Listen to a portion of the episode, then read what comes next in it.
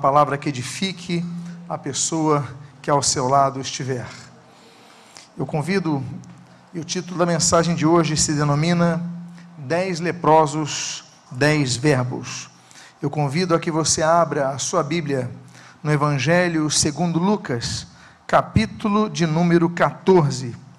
E se você encontrar o texto, quando você encontrá-lo, se você puder se colocar de pé, para que façamos a leitura inicial eu convido que desta forma assim você proceda. Lucas, capítulo de número 17. Eu gostaria de ler os versos de número 11 ao 19. Todos encontraram, os que encontraram, os que encontraram digam amém. De caminho para Jerusalém, Jesus passava pelo meio de Samaria e da Galileia. Ao entrar numa aldeia, Saíram-lhe ao encontro dez leprosos, que ficaram de longe e gritaram: Jesus, mestre, tem compaixão de nós. Ao vê-los, Jesus disse: Vão e apresentem-se aos sacerdotes. Aconteceu que, indo eles, foram purificados. Um dos dez, vendo que estava curado, voltou dando glórias a Deus em alta voz e prostrou-se com o rosto em terra aos pés de Jesus, agradecendo-lhe e este era samaritano. Então Jesus perguntou: Não eram dez os que foram curados? Onde estão os nove? Não se achou quem voltasse para dar glória a Deus, a não ser este estrangeiro? Ele disse: Levante-se e vá, a sua fé salvou você. Oremos. Pai amado, Deus bendito, lemos a tua santa e preciosa palavra e pedimos, Deus, fala conosco nesta noite abençoa nossas, nossas vidas, fortalece a nossa fé. E o que nós pedimos, nós fazemos agradecidos em nome de Jesus. Amém e amém. Os irmãos, por favor, podem tomar os seus assentos. Naquela época, a lepra, ela não apenas abrangia a doença que leva este nome, mas ela abrangia todos os tipos de doença de pele bastava que a pele ficasse clareada de maneira mais intensa, mais pálida, ou que a pele ficasse escura, as pessoas na época, de maneira genérica, denominavam de lepra. E como as doenças de pele e a lepra eram indistinguíveis na época pela medicina, sabendo todos que a lepra era contagiosa, as pessoas que tinham lepra elas tinham que se separar das aldeias, separar-se das cidades, morar ao longo até que fossem curados. Não que a lepra tivesse cura, mas as doenças de pele tinham cura. Quando as pessoas então começavam a ter a cor de sua pele normalizada, elas tinham em primeiro lugar se apresentar aos sacerdotes, para que os sacerdotes então as declarassem purificadas e com a declaração do sacerdote, então elas podiam voltar ao seu convívio. Nós temos um momento na história do Senhor Jesus Cristo em seu ministério terreno, que Jesus passa pela região de Samaria e Galiléia, ou seja, a região onde havia os samaritanos, uma mescla de samaritanos e galileus. E ali então Jesus está passando ao largo de uma região onde ficavam os leprosos uma região separada do, do, da, das cidades, provavelmente no caminho, próximo a uma cidade, e de repente então nós temos essa cena. E eu quero então, nesta noite, mostrar, apresentar, compartilhar dez verbos dentre a história desses dez homens sofridos, esses dez homens solitários, esses dez homens desesperançados, estes dez homens sofridos, para que nós então possamos analisar, verbo a verbo, o grande milagre que nosso Salvador promoveu e ainda continuará promovendo nos dias de hoje, no amanhã e para todo sempre. O primeiro texto que eu gostaria de mostrar é esse que nós lemos aqui no versículo de número 11 e no versículo de número 12. De caminho para Jerusalém, Jesus passava por meio de Samaria da Galileia, e ao encontrar-se e ao entrar numa aldeia, saíram-lhe ao encontro dez leprosos. Saíram ao encontro de Jesus. Vários personagens, só no Evangelho de Lucas saem ao encontro de Jesus. Nós temos Lucas capítulo número 4, por exemplo, quando a Bíblia diz que o endemoniado sai ao caminho de Jesus. Nós temos Lucas capítulo 5, quando diz que um leproso também e um paralítico saem ao encontro de Jesus. Nós temos o capítulo 8 de Lucas, quando nós vemos que Jairo sai ao encontro de Jesus. No mesmo capítulo 8, uma mulher hemorrágica sai ao encontro de Jesus. Nós temos Lucas capítulo 9, nós temos ali o Zaqueu saindo ao encontro de Jesus. Nós temos vários momentos que pessoas saem ao encontro de Jesus. O primeiro verbo que nós temos é esse. E esse verbo daí, anantal, significa, anam, por exemplo, é uma preposição de separação de algo, daí apó, né, apó. Então, Apocalipse, por exemplo, como separa a revelação, nós temos então apó ante, ante aquilo que é contrário, ou seja, não foi um encontro comum, foi um encontro tenso, foi um encontro, não apenas se esbarraram, houve um objetivo, é, muito, muito forte naqueles homens. Por quê? Porque aqueles homens estavam desesperançados. Eles ouviram naturalmente falar de Jesus, a fama de Jesus já se espalhava por toda aquela região de maneira intensa. Eles falaram: essa é a oportunidade, vamos sair ao encontro de Jesus. O primeiro verbo, então, é sair, sair da sua posição de comodidade sair da sua posição de esconderijo, sair da posição onde você está distante, vá ao encontro de Jesus, busque o Senhor, vá para Ele, é hora de buscarmos a Deus, tornai-vos a mim, como diz Zacarias capítulo 1, versículo 3, tornai-vos a mim e eu me tornarei a vós. Então, esse momento, esse é o primeiro verbo que nós temos aqui de aqueles homens que saem ao encontro de Jesus. O segundo verbo que nós lemos é esse que se encontra no versículo número 13, quando a Bíblia registra que ficaram de longe e gritaram, Airo, que está ali no grego, Jesus, mestre, tem compaixão de nós. Jesus, mestre, tem compaixão de nós. Airo não é gritar necessariamente, airo é levantar, no sentido de levantar a voz. Aqueles homens levantaram a sua voz, aqueles homens estavam ao largo, estavam distantes. Jesus estava entrando na aldeia, eles olharam Jesus, antes que Jesus entrasse na aldeia. Porque eles sabiam que se Jesus entrasse na aldeia, Jesus ouviria mais as vozes daqueles que estavam próximos a ele. Eles tinham só uma condição, eles só tinham um recurso. Eles não tinham recurso de se aproximar a Jesus, eles não tinham recurso de ter uma pessoa para que os advogasse, para que tivesse um encontro particular com Jesus. Eles eram leprosos, eles estavam distanciados, eles não estavam próximos. Então, de longe, como diz o texto, ficaram de longe. Mas eles tinham o recurso da voz, eles gritaram. Existem vários tipos de grito na Bíblia que nós lemos. Existe o grito, por exemplo, de Números 14, que é o grito de um povo, um grito de um povo desesperado, quando a Bíblia diz que os 10, 12 espias voltam da, de, de, de, espiar a terra prometida, de verificar a terra prometida, e 10 trazem um relato totalmente negativo. E a Bíblia diz então que o povo gritou, que o povo exclamou, que o povo então começou a chorar, desesperado: oh, nós vamos morrer. Existe o grito do desespero. Existe o grito, por exemplo, que nós lemos, outro tipo de grito que nós lemos ali em 1 Samuel, capítulo 1, que é o grito de uma mulher que não tem mais esperança senão o Senhor. O nome dessa mulher é Ana. A Bíblia diz que ela chorava, que ela gritava, e ele não entendeu nada, pensou que ela estava bêbada, alcoolizada, porque ela balbuciava o seu pedido a Deus. Ela não conseguia orar de uma maneira clara, que os outros entendessem que ela estava orando. Por quê? Porque a sua dor era tão intensa que ela não conseguia fechar, abrir a sua boca e fechar as palavras da maneira como as pessoas ah, pudessem compreender era o grito de uma pessoa que não tinha mais nenhuma esperança senão o Senhor Jesus. Existe outro grito, por exemplo, que é o grito de um rei. 1 Crônicas capítulo 14 fala do grito do rei Asa. Aquele homem, o rei Asa, ele estava preocupado, os etíopes estavam vindo, ele começa a clamar ao Senhor, ele começa a pedir ao Senhor ajuda, e o Senhor lhe oferece ajuda. Existe um outro tipo de grito que é o grito do discípulo. Mateus capítulo 14 mostra que Pedro, depois de dar aquele primeiro passo andando sobre as águas, ele começa a naufragar, ele começa a afundar, ele começa a submergir, ele começa a se afogar. Afundando, ele começa então a perder as suas forças, afundando, ele começa a perder o último recurso que ele tinha, que é o da respiração. E a Bíblia diz então que ele grita ao Senhor: Senhor, me ajuda, Senhor, me socorre, e o Senhor então o socorre.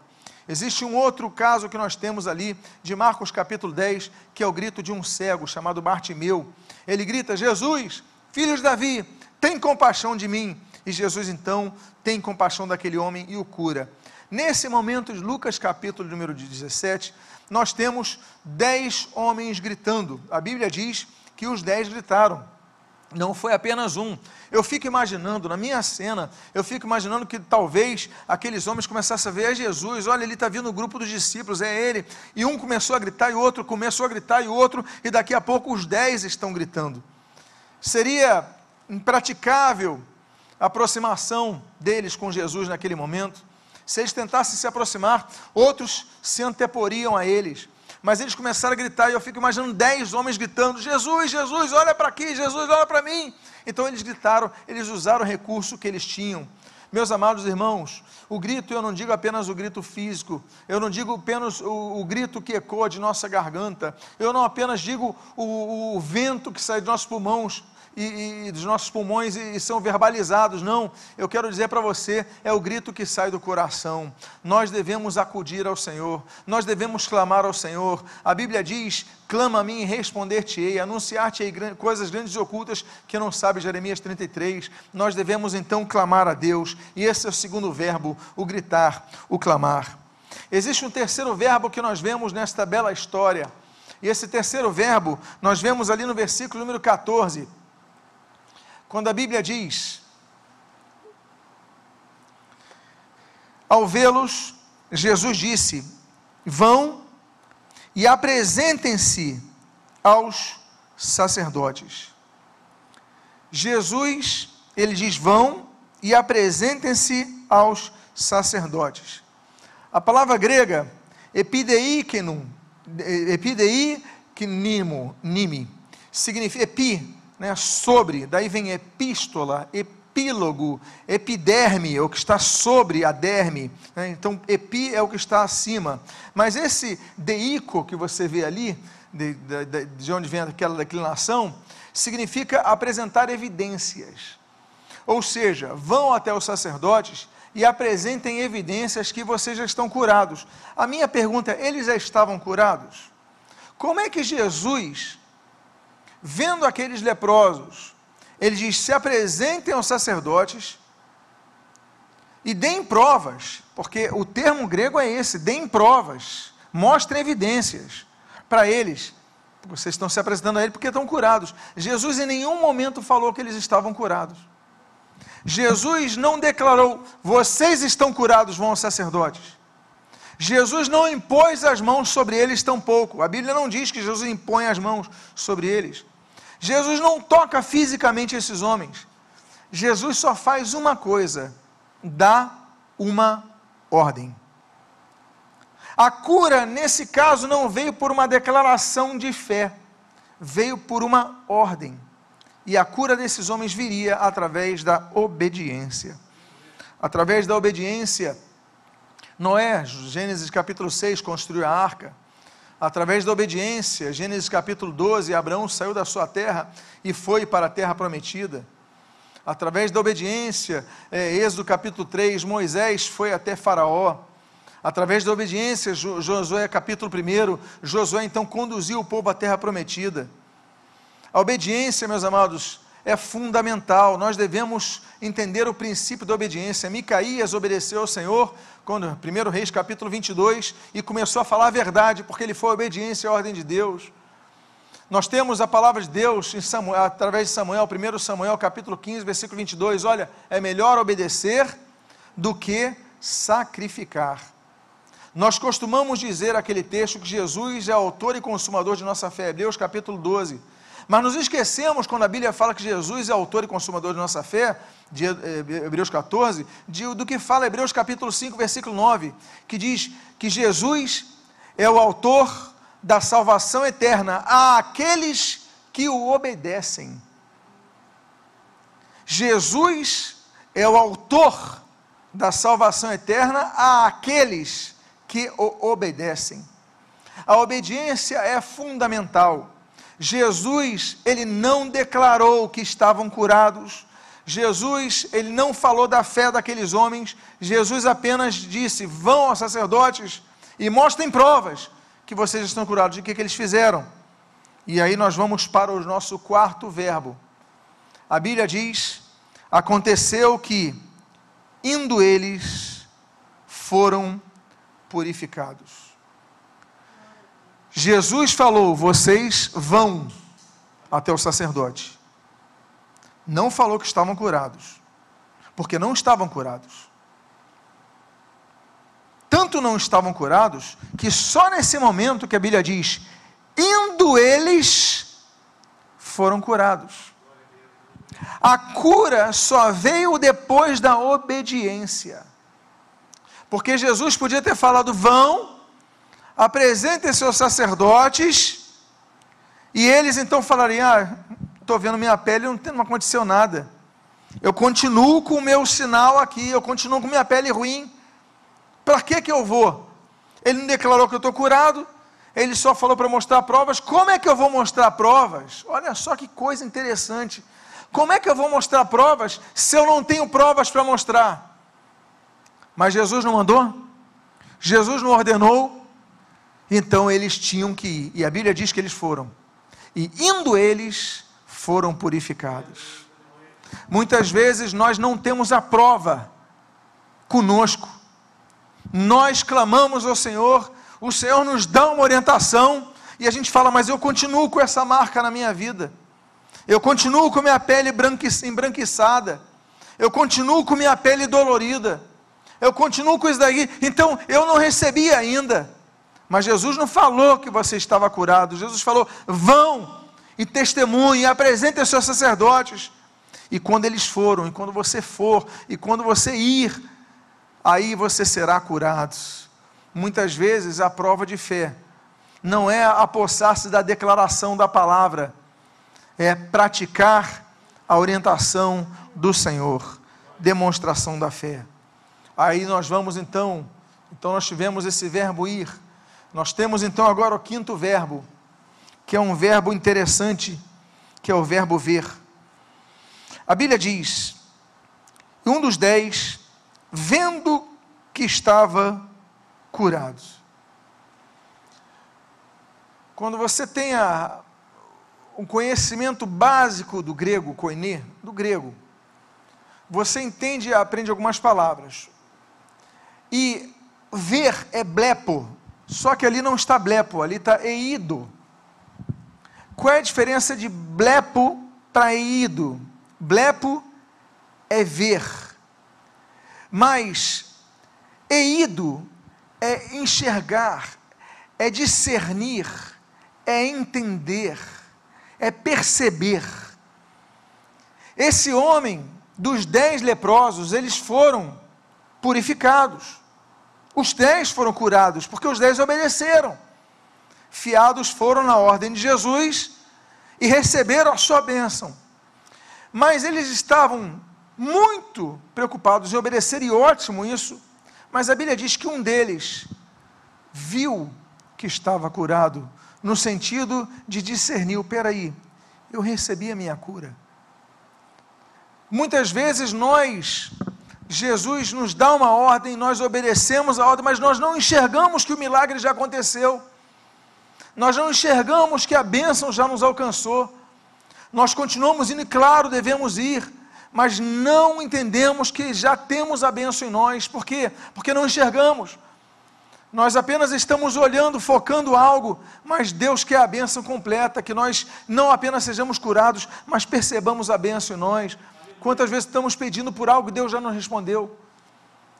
Nós estamos pedindo, Deus mostra-me, Deus mostra-me, Deus mostra-me, e quando você vai ver, você já está curado. Os nove não perceberam, Mas esse homem percebeu, e aí então nós vamos para o sexto verbo. E o sexto, o sexto verbo é voltar. A Bíblia diz: voltou, dando glória a Deus em voz alta. Assim que ele reparou a cura, a visita para o sacerdote samaritano podia esperar. Assim que recebeu a cura, aquele homem falou: Peraí, eu tenho que voltar ao Senhor, eu tenho que voltar, eu tenho que glorificar a Deus por esse momento, eu tenho que testemunhar esse momento. Meus amados irmãos, há momentos que a volta é muito importante. A Bíblia fala, por exemplo, que Jacó teve que voltar à casa, à terra de seus pais, Gênesis 31. A Bíblia diz que Moisés teve que voltar ao Egito, Êxodo 3. A Bíblia diz que Noemi voltou, teve que voltar à terra de Belém, Ruth, capítulo 1. A Bíblia diz que Sama ele teve que voltar para a cidade de Lei para proteger o campo de lentilhas, segundo Samuel capítulo 23. Nós devemos muitas vezes retornar. Deus tem algo para a nossa vida. Mas, meu amado, esse homem retornou para dar glória a Deus. Glória a Deus. Glória a Deus. Muitas vezes nós somos curados, nós oramos, nós pedimos intercessão, nós pedimos ajuda, nós pedimos tantas coisas, mas meu amado, aí nós somos curados e nós esquecemos então de fazer o mesmo caminho, o caminho da volta, o caminho do agradecimento. Nós pedimos oração quando somos curados, da mesma forma quando nós ligamos para a pessoa, a gente não liga mais a gente não fala mais, a gente pede oração na igreja, mas não vem testemunhar na igreja o que Jesus fez. Esse homem então volta para dar glória a Deus. E aí o versículo 16, ele diz: E prostrou-se com o rosto em terra aos pés de Jesus. Esse termo grego, pipto, significa é a mesma coisa que descer de um cavalo, é aplicado para alguém que desce do cavalo, pipto. A Bíblia diz que nós devemos reverência a Deus, Salmo 89. A Bíblia diz que nós devemos reverência à casa de Deus, Levítico 19. A Bíblia diz que nós devemos reverência à palavra de Deus, Apocalipse 22. Nós vemos em, Hebreus 12 que nós devemos rever, é, reverência no ministério, no serviço na casa de Deus. Muitas vezes nós fazemos as coisas sem reverência a Deus, não reverenciamos as coisas de Deus. Temos liberdade para adorar a Deus, mas muitas vezes ultrapassamos os nossos limites temos que agir com reverência diante do Senhor. Esse homem, ele volta para dar glórias a Deus, e a Bíblia diz, ele usa o termo pípito, quando você desce do cavalo, quando você se coloca numa postura de humildade, ele se ajoelha, ele se prostra, a Bíblia diz, em terra aos pés de Jesus. Glória ao Senhor por isso. Nós devemos resgatar isso, nós devemos resgatar a gratidão, a oração a Deus. Por isso que nós vamos para o oitavo verbo, e o oitavo verbo é exatamente esse a Bíblia diz, no final do versículo 16 até o versículo 8, agrade, agradecendo-lhe, Eucaristel, e este era samaritano. Então Jesus perguntou: Não eram dez os que foram curados? Onde estão os nove?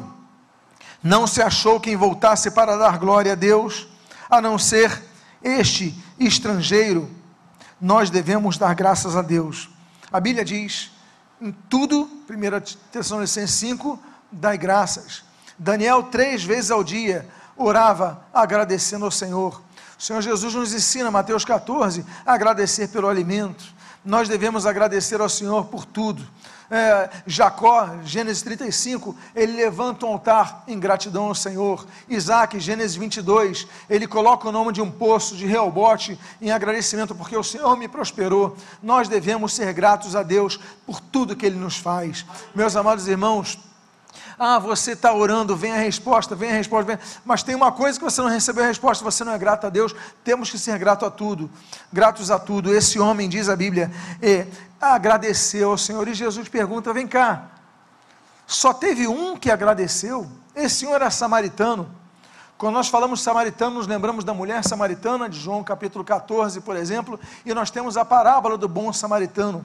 Os samaritanos não se davam com judeus, havia uma rivalidade entre eles, um, um, um, é, é, eram antagônicos os relacionamentos, havia uma rixa entre os dois povos, mas nesses três casos, eles são exemplos para nós exemplos para nós. E nós temos o exemplo então desse leproso. A Bíblia diz: e este era samaritano, e foi o único que veio agradecer.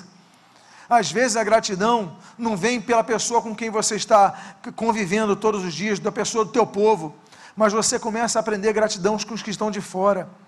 Muitas, tem muitas coisas que nós devemos aprender que nós não encontramos muitas vezes dentro da igreja e nós olhamos no mundo e muitas vezes nós vemos posturas que devem ser imitadas pelos da fé pelo povo de Deus.